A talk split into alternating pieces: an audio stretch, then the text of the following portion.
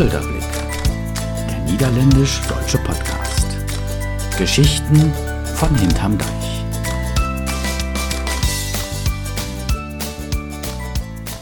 Herzlich willkommen zum Polderblick Podcast, dem deutsch-niederländischen Podcast auf Blog Spezial. Mein Name ist Oliver Hübner. Heute habe ich eine Sonderfolge mit einer Live-Lesung aus den 111 Gründen, die Niederlande zu lieben. In dieser Zeit, in der wegen der Corona-Krise viele von uns zu Hause sein müssen, häufiger zu Hause sind, als sie es eigentlich gerne möchten, in der viele Veranstaltungen leider ausfallen, in der viele auch ähm, im Homeoffice arbeiten und nicht an der gewohnten Arbeitsstelle, biete ich eine besondere Lesereihe an und zwar auf dem Facebook-Stream wöchentlich eine Lesung aus den 111 Gründen, die Niederlande zu lieben. Das ist im vergangenen Jahr, also 2019, im Verlag Schwarzkopf und Schwarzkopf erschienen. Ich lese wöchentlich fünf Kapitel und übertrage diese im Facebook Livestream.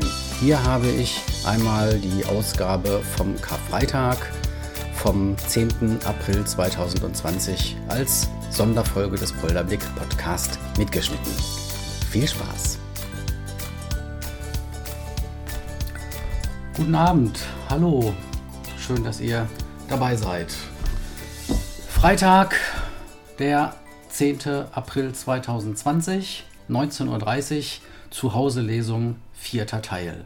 Wieder aus den 111 Gründen, die Niederlande zu lieben. Ja, heute ist Karfreitag, ein besonderer Freitag, Feiertag. Ähm, trotzdem möchte ich natürlich die kleine Tradition, die ich jetzt in den letzten Freitagen ein bisschen etabliert habe, weiterführen und auch heute pünktlich die Zuhause-Lesung, den vierten Teil, starten. Ja, die 111 Gründe, die Niederlande zu lieben, ähm, ist im vergangenen Jahr erschienen, 2019, im Verlag Schwarzkopf und Schwarzkopf Berlin. Es enthält 111 Gründe, die Niederlande zu lieben, aus meiner persönlichen Sicht natürlich geschrieben, einige sehr subjektive Gründe. Und heute möchte ich daraus wieder fünf Gründe vorlesen. Die Niederlande ist das platte Land. Und darum geht es im ersten Grund. Zum Wohl.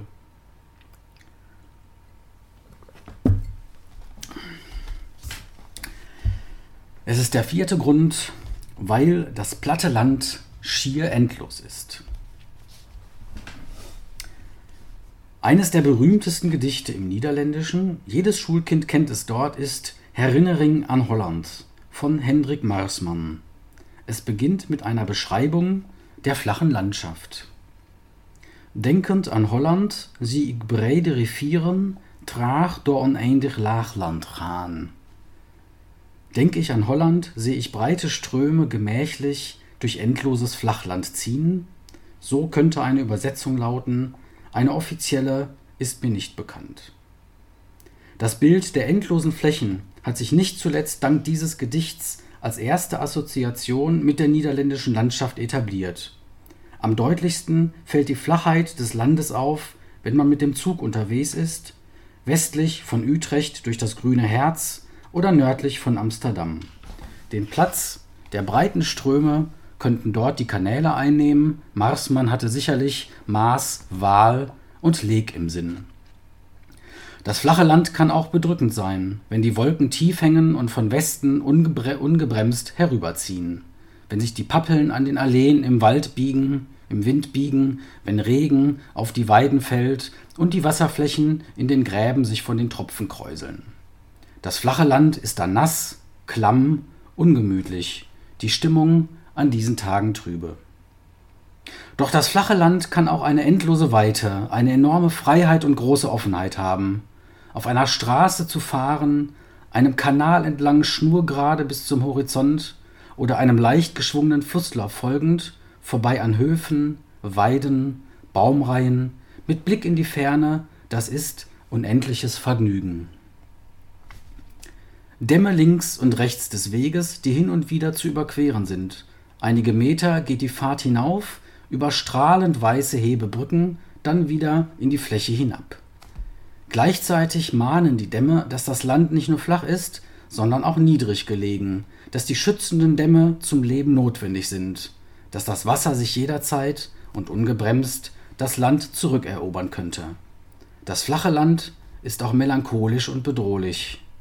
Hier ist deutlich, dass die Landschaft von der Schaffenskraft vieler Generationen gestaltet wurde. Die Polder sind angelegt, die Wiesen von langen geraden Wassergräben durchzogen, entstanden auf trockengelegtem Moor. Seen bildeten sich aus Restwasser dort, wo der Mensch nicht die gesamte Natur zäumen mochte. Heute wird viel von der gezähmten Landschaft an die Natur zurückgegeben. Der Charakter des Geformten bleibt dort allerdings fast überall erhalten. Doch findet man wieder einen kleinen Weg, einen alten Kanal, Ziegelsteinhäuser, dann schweift der Blick über Weiden und Tulpenfelder bis zum Horizont. Kleinteilig gestaltete Parzellen, der Geist geht auf. Dann stört kein Regen im Gesicht, dann ist der Wind die reinste Kraft der Natur, dann stört selbst auf Fahrradtouren kein Gegenwind, er ist der Normalfall, Rückenwind wäre Bonus. Apropos Gegenwind. Einer meiner schönsten Begegnungen mit dem flachen Land hatte ich während einer Radtour im Frühling mit dem E-Bike nördlich von Alkmaar. Auf dem Westfriese Deich radelte ich einige Meter erhaben über den unendlichen Weiten der Provinz Nordholland. Den Blick über die farbigen Reihen der Tulpenfelder in den schillerndsten Tönen einer Malerpalette. Auf den Hängen des Deichs grasten Schafe und sahen mich groß an. In der Ferne waren die Schrolse Dünen zu sehen, dahinter wusste ich die rauschende Nordsee und auf dem Rückweg dann der Wind von vorn. An diesem Tag war ich froh, dass ich mein Tempo nicht allein aus der Kraft meiner Oberschenkel erzeugen musste, sondern einen elektrischen Hilfsmotor hatte. Zunächst war ich skeptisch, ein E-Bike zu besteigen, später jedoch sehr dankbar. Ja, da sind wir mit dem ersten Kapitel. Das hatte ich, glaube ich, auch diese schöne Fahrradtour im Vergangen, in der vergangenen Woche erwähnt als es um die wunderschönen Tulpenfelder ging. Das war genau zur Tulpenblüte und die Felder waren wirklich in den schönsten, schillerndsten Farben Reihe an Reihe sortiert mit Tulpen bestückt. Hallo, hi, hm, kommen immer mehr dazu, wunderbar.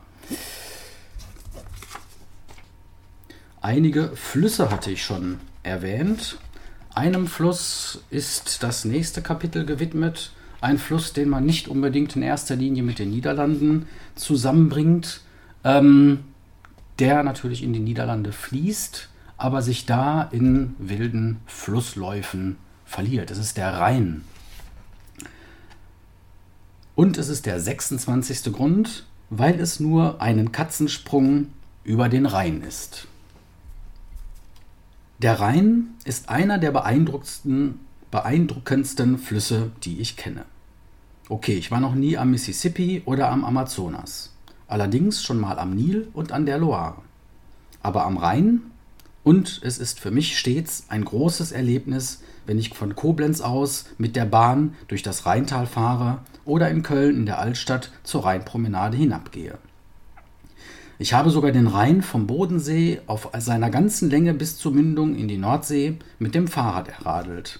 Eine wirklich zu empfehlende Tour mit nur einem Problem, wo ist später der Rhein? Sobald ich nämlich die Grenze zu den Niederlanden überquere, komme ich bei Millingen am Rhein, aha, an eine Flussgabelung.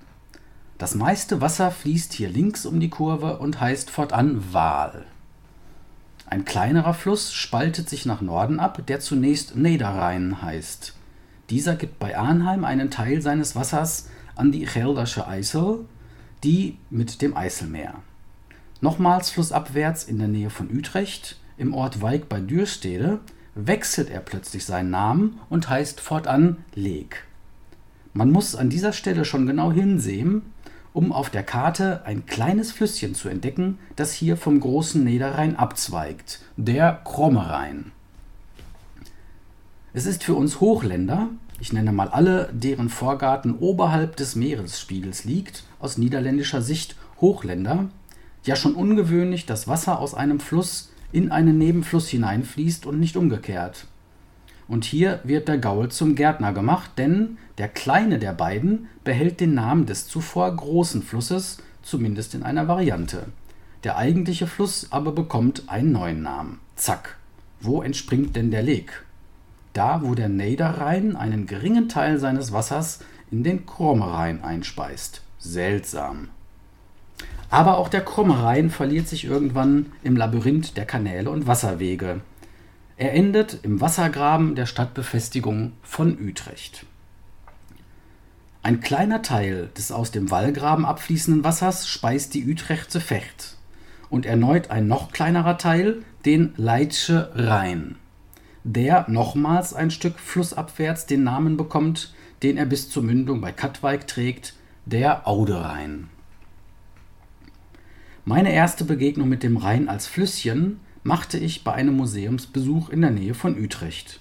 Wir besichtigten mit einer Reisegruppe ein altes Landhaus mit einem großzügig angelegten Park, das Museum Oud Amelisweert.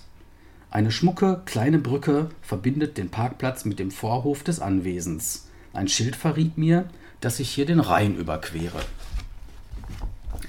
der große Strom, der Dichter inspirierte, ist hier etwa so breit wie 1500 Kilometer stromaufwärts in den Bündener Alpen, wo er seine ersten Meter als Vorderrhein antritt, ab seiner Quelle im Thomasee. Ich genieße hier die ersten drei Schritte, die mich auf die andere Rheinseite führen, schaue flusswärts und sage dem Kölner Dom einen Gruß. Ja, die Niederländer, sie kannten sich schon immer mit Wasserbau aus, und sagten sich im, im 15. Jahrhundert, was, Rhein? Du überschwemmst unsere Dörfer und Felder, nimm das, einen Damm. Im nächsten Jahr kannst du mit deinem Wasser die Nachbarn in den anderen Provinzen ärgern. Das geschah allerdings aus großer Not, denn die Elisabethenflut am 19. November, dem Elisabethtag des Jahres 1421, brachte die Flussläufe mit großflächigen Überflutungen durcheinander. 72 Dörfer wurden fortgespült, zwischen 2000 und 10.000 Menschen starben. In der Folge suchte sich das Wasser neue Flussbette. Grund genug für die damalige Obrigkeit, hier mit dem Bau von Dämmen regelnd einzugreifen. So gab auch der Rhein seinen ursprünglichen Verlauf her und endete als Flüsschen, so wie er begann. Ja, der Rhein, der Vater Rhein. Wo Flüsse sind, wo viel Wasser sind, braucht man, um das Wasser zu überqueren, viele Brücken. In Amsterdam zum Beispiel sind sehr viele Brücken über die Kanäle und auch über die Amstel, der Fluss, der durch Amsterdam fließt. Und in Amsterdam habe ich an diesen Brücken eine besondere Erfahrung gemacht und auch in einem Grund verewigt. Es ist der 23. Grund, weil man an einer geöffneten Kanalbrücke Zeit für eine Pause hat. Zeit ist oftmals knapp, besonders morgens im Berufsverkehr. Da ist der Weg täglich der gleiche, die Uhrzeit meistens auch. Ein unerwartetes Hindernis kann in dieser Routine zu zusätzlichem Stress führen. Gelassenheit ist da gefragt, doch woher nehmen? Auf dem Weg vom Studentenwohnheim in Amsterdam-Oost ins Zentrum radelte ich in meinem Studienjahr an der Universität von Amsterdam häufig über die Hortusbrug. Sie liegt am Hortus Botanicus, dem Botan Botanischen Garten, und verbindet das Stadtviertel Plantage über die Nieuwe Herengracht mit der Innenstadt. Etwa einmal pro Woche stand ich just vor dieser Brücke und wartete vorbeifahrende Boote ab. Natürlich stand ich direkt vorn im Pulk der ungeduldigen Viecher. Doch waren die Fahrradfahrerinnen und Fahrer gar nicht so ungeduldig, wie ich erwartet hatte und wie ich es zunächst selber war. Es ging hier mit einer erhabenen Gelassenheit zu, die mich beeindruckte. Das liegt schon am gemächlichen Tempo der sich hebenden und senkenden Brücke. Wahrscheinlich ging zunächst eine Schranke zu, vermutlich läuteten dazu Signalgeräusche, ich erinnere mich nicht mehr so genau, es war 1995 noch schnell rüberfahren, so wie ich es aus Schulzeiten von unserem Bahnübergang kannte, wo nach Schrankenschließung mindestens zwei Minuten vergingen, bis der Zug endlich kam und damit der Austausch der Hausaufgaben vor der Lateinstunde zu scheitern drohte, war hier nicht möglich. Eine sich öffnende Brücke Da hatte ich von Anfang an Respekt. Aber hier war alles gelassen, obwohl es doch keine Handys gab und damit die dankbare Gelegenheit, eine Instagram-Story Brückenöffnung zu posten. Anfänglich probierte ich Umwege, nur um feststellen zu müssen, dass sie auch keine Zeitersparnis mit sich brachten. Geduld war die beste Lösung. Sich dem Tempo anpassen, eine Insel des Wartens in einer hektischen Stadt als Geschenk sehen. Der Brücke beim Öffnen zusehen, ganz langsam, den Schiffen beim Durchfahren zusehen, ganz gemächlich. Und dann der Brücke wieder beim Schließen zusehen, ganz in Ruhe. Möglicherweise holte ich ein Buch oder eine Tageszeitung aus der Tasche. Wenn es weiterging, fädelte ich mich wieder in den Verkehrsstrom der großen Stadt ein. Beim Weiterfahren musste ich der Versuchung widerstehen, extra schnell zu fahren, um die Wartezeit aufzuholen. Denn verschwitzt im Seminar ankommen, das sollte auch nicht sein. Morgen lieber fünf Minuten eher losfahren. Auch andere Verkehrsteilnehmer müssen in Amsterdam geduldig sein. Autofahrer, Lieferwagenfahrer, Motor aus dauert ja. Und beim Anfahren ganz langsam erst den Pulk der Fahrräder ziehen lassen. Autofahren schien mir zu der Zeit in Amsterdam bereits die Geduldsprobe für Fortgeschrittene. Häufig sah ich Fahrzeuge in einer schmalen Gracht warten, bis ein Lieferwagen den Getränkevorrat des Grachtenhotels komplett aufgefüllt hatte, bevor es weitergehen konnte. Ich stelle mir das in Deutschland vor. Hupen, klingeln, hauen, stechen. Vielleicht täten uns auch einige Brücken gut, die uns hin und wieder unerwartete Wartezeiten bescheren. So viel zu Amsterdam. Wir haben einen Feiertag, Karfreitag, und es ist der Tag, an dem üblicherweise bei vielen in der Familie Fisch gegessen wird. Ich habe auch einige Kapitel in meinem Buch ähm, der besonderen niederländischen Kulinarik gewidmet. Und der Fisch ist natürlich in Holland auch eine besondere Speise von nationaler Bedeutung.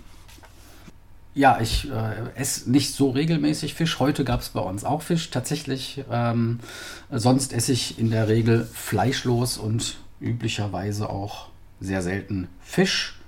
Äh, damit fängt das Kapitel natürlich an. Es ist der 83. Grund, weil der Kibbeling und der holländische Matthias frisch am Hafen am leckersten ist. Dieses Kapitel wird sicher ein sehr schwieriges. Da muss ich zunächst meine Vorlieben, Überzeugungen und Grundsätze überprüfen, auch wann ich mich daran halten möchte und wann ich Ausnahmen zulasse. Im Prinzip sehe ich mich als Vegetarier, der sich sogar eher nach Möglichkeit vegan ernährt, als in die andere Richtung zu schielen. Nachdem ich viele Jahre auch konsequent auf Fisch verzichtet hatte, habe ich irgendwann doch mal wieder ein Schollenfilet bestellt. Es war während einer Gruppenreise an die polnische Ostseeküste. Ich war der Einzige, der vegetarische Kost bestellt hatte. Ich bekam mittags einen halben Blumenkohl und drei Kartoffeln. Ohne Soße. Trostlos. Es war mir auch kein Trost, dass das Essen meiner Kollegen ebenfalls nicht besser zu sein schien, ein unappetitliches braunes Durcheinander mit drei Kartoffeln. Aber wenigstens Soße. Wir gingen ab, ab Tag 3 mittags lieber zur Fischbude an der Promenade. Ich bestellte Pommes frites. Abends gingen wir ebenfalls zur Fischbude an die Promenade. Ich bestellte wieder Pommes frites. Irgendwann bestellte ich eine Scholle aus Verzweiflung. Nicht schon wieder Pommes, einfach mal was anderes. Ich wollte mich fühlen wie ein Mensch inmitten der Zivilisation, ein Mensch mit Auswahl beim Essen. Also Scholle und es war okay. Seitdem habe ich zumindest immer eine Option, wenn, der, wenn das Angebot an vegetarischem Essen mich wenig reizt oder wenn ich für Gastgeber eine für mich akzeptable Variante vorschlagen möchte. Auch für Reisen ins östliche Vorpommern bin ich besser gewappnet wenn das einzige Gericht, das die Speisekarte als vegetarisch vermeldet, der Vitalsaat, Vitalsalat mit Putenstreifen ist. Tut uns leid, die sind schon drin. Den Salat können wir Ihnen nicht ohne Putenstreifen servieren. Aber da steht doch vegetarisch. Na, Salat. Und tatsächlich esse ich hin und wieder auch freiwillig Fisch. Etwa einmal im Monat. Mal ein Backfischbrötchen an den Landungsbrücken und manches Filet in feiner Sahne bei den Schwiegereltern. Ich sehe mich immer noch als Vegetarier, die Differenz zum Prinzip erkläre ich mir als kognitive Dissonanz. So ergab es sich, dass ich in den Niederlanden den allseits beliebten Kibbeling schon mehr als zweimal probieren konnte, die mundgerecht frittierten Fischstückchen in Backteig, meist Kabeljau, Seelachs oder Seehecht. Auch habe ich mich in einem Anfall von Leichtsinn einmal überreden lassen, in Brüssel Moule Fried zu essen. Da gab es irgendwie nur Moule Fried, also musste es zu einem Wochenende in Brüssel wohl dazugehören. Ich bekam einen großen Topf mit Miesmuscheln, dazu Frietjes. Nein, nein, nicht meins. An die Austern im Frankreich-Urlaub habe ich mich übrigens auch nicht herangewagt.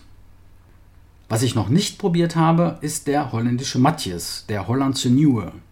Ich habe den deutschen Matjes schon gekostet, der schmeckt mir aber zu sehr nach Fisch, das ist auch nicht meins. Nun habe ich lang und breit meine Skepsis und mein gespaltenes Verhältnis zum Fisch erklärt. Wir sind aber doch in einem Buch, in dem es um eine Liebeserklärung geht. Aber Liebe, das kann auch Toleranz sein, Akzeptanz im besten Fall. Im Fall meiner Hollandliebe ist es Akzeptanz, denn Fisch gehört für mich trotzdem dazu. Was wäre der Hafen von Volendam ohne die Fischbuden? Oder Audeschild, der Fischereihafen auf Texel, ohne die Fischkutter? Der Wochenmarkt von Enschede, in Deutschland auch als Enschede bekannt, ohne die Gasse durch die Fischstände, ohne die Tische, an denen sich die Menschen mit Servietten die Finger abwischen und doch den Fischgeruch erst daheim mit Seife und warmem Wasser abbekommen. Was wären die Restaurants von Renesse ohne die Tafel mit Selfs und Mosselen, der seeländischen Variante von Moule Fried? Was wäre Amsterdam ohne die Fischbuden, die selbst Hermann van Veen besangen? Straks ben ik niet in deze stad, maar denk er toch weer aan terug dan denk ik hoe ik zomaar haring at op een ronde Brug. Denkend an Amsterdam sehe ich mich Hering essen auf einer runden Brücke. Das ist Wehmut, wie sie nur das maritime Element versprühen kann. Und bei aller Akzeptanz darf ich still seufzen und denken, ach, wenn doch bloß nicht so viele davon gefangen würden, und wenn der Mensch doch schonender mit dem Meere umging, dann wäre es vertretbar, häufiger ein Stück Fisch zu essen. So bleibt mir meine monatliche Hintertür und ich gehe weiterhin freundlich gewogen am Fischimbiss vorbei. Ja, der Fisch. Der Fisch, der Fisch. Wir bleiben bei der Kulinarik und jetzt kommt eigentlich ein gastronomisches, kulinarisches No-Go. Denn Fisch und Käse, das geht nicht zusammen. Ich habe mich trotzdem als letztes Kapitel für heute entschieden, ähm, das Kapitel zu lesen, das dem holländischen, niederländischen Käse gewidmet ist. Was, wenn nicht der holländische Käse wäre eine Speise, die in dieses Buch gehört? Es ist der 69. Grund, weil die berühmteste Käsestadt auch den köstlichsten Käse hervorgebracht hat. Wie sollte ein Kapitel über kulinarische Besonderheiten unserer westlichen Nachbarn anders beginnen können als mit dem prominentesten Klischee überhaupt. Der Mutter aller Klischees, dem Ursprung des Regionalmarketing. Käse aus Holland. Und wenn das nicht der Ursprung ist, dann doch sein prominentester Ohrwurm. Alle Deutschen, die in den 60er, 70er, 80er und 90er Jahren Fernsehwerbung sahen, wissen, wer was aus Holland bringt. Frau Antje, den Käse. Die Werbeikone Frau Antje gibt es auch heute noch als Markenbotschafterin, die Fernsehwerbung hingegen ist verschwunden. Die Karriere der Frau Antje begann eher zufällig. Eine Studentin mit Namen Antje verteilte auf der Grünen Woche in Berlin für den niederländischen Molkereiverband NZO, die Nederlandse Zuivelorganisatie, an einem Messestand Käsehappen. Als sie wegen einer Krankheit fehlte, erkundigten sich Messebesucher nach ihr. Der Verband erkannte den Sympathiewert und entwickelte die Figur der Frau Antje zur Käsebotschafterin. Eine Erfolgskarriere mit Trachtenmütze. In den Niederlanden war Frau Antje selbst in ihrer populärsten Zeit nur wenig bekannt und auch nicht sonderlich beliebt, denn im Trachtenkleid verkörperte sie eine rückständige Zeit, nicht das moderne Land, als das sich die Niederlande in den 1970er Jahren gerne sah und in der Außenwerbung vertreten möchte. Dass die Figur der Frau Antje in Deutschland so beliebt wurde, liegt auch an ihrem Namen, denn Antje ist einfach die Idealbesetzung. Er endet auf die typisch niederländische Verkleinerungsform Tier. klingt aber nicht so exotisch wie andere beliebte Namen zu dieser Zeit. Häufiger wurden 1960 zum Beispiel Aaltje, Gietje, Dreintje und Geertje an niederländische Mädchen vergeben.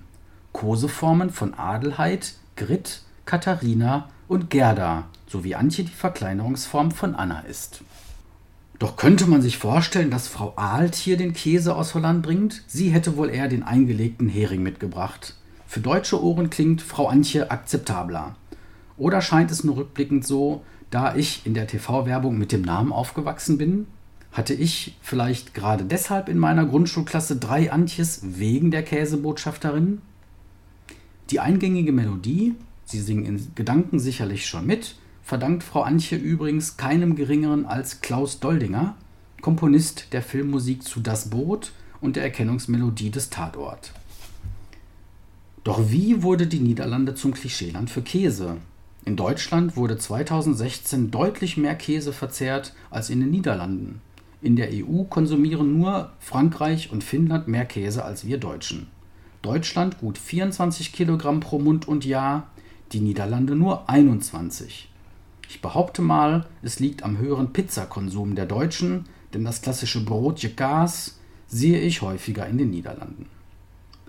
Nicht nur die Menge an Käse, auch die Vorliebe für Sorten unterscheidet uns von unseren Nachbarn. Käse war für mich bis zu meinem 18. Lebensjahr ausschließlich junger Gouda.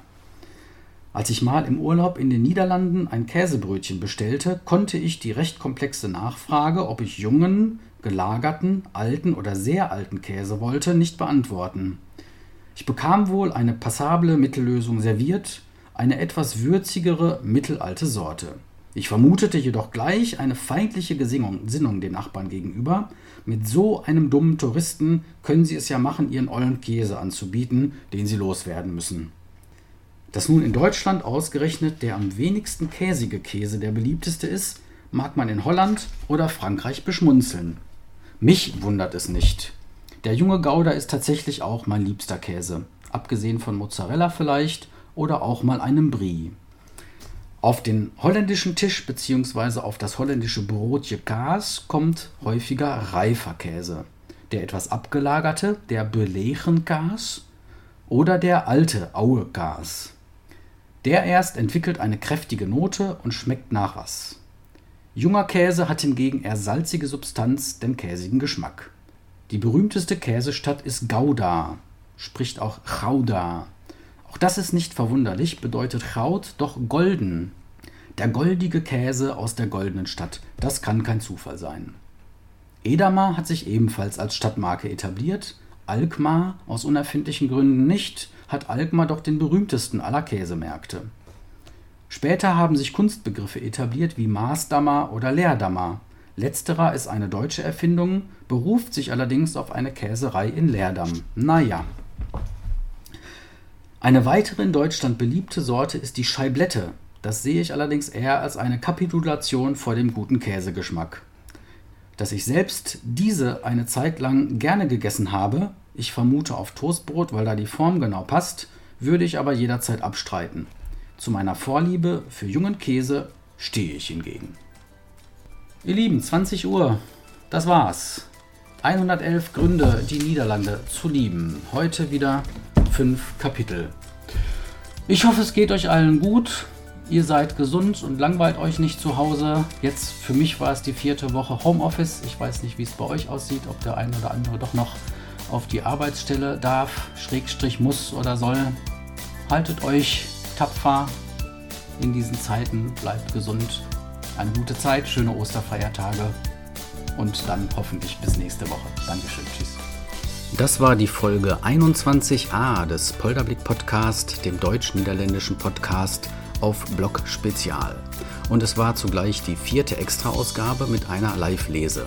Heute von meiner Zuhause-Lesung aus den 111 Gründen, die Niederlande zu lieben, erschienen 2019 im Verlag Schwarzkopf und Schwarzkopf. Die Zuhause-Lesung ist eine wöchentliche Lesereihe, die ich auf Facebook live streame, zu finden auf der Facebook-Seite von Blog Spezial, dort unter den jeweiligen Veranstaltungen jeden Freitag 19.30 Uhr gibt es dort einen Livestream, solange in der Corona-Krise die Ausgangsbeschränkung gilt. Ja, ich hoffe, es hat euch, es hat Ihnen gefallen. Hinterlasst mir gerne ein Like, ein Kommentar auf sozialen Medien oder auf dem zugehörigen Artikel zum Podcast auf Blog Spezial. Bis dann, bis bald, macht's gut und bleibt gesund. Tschüss, hoi, tot Bis dann.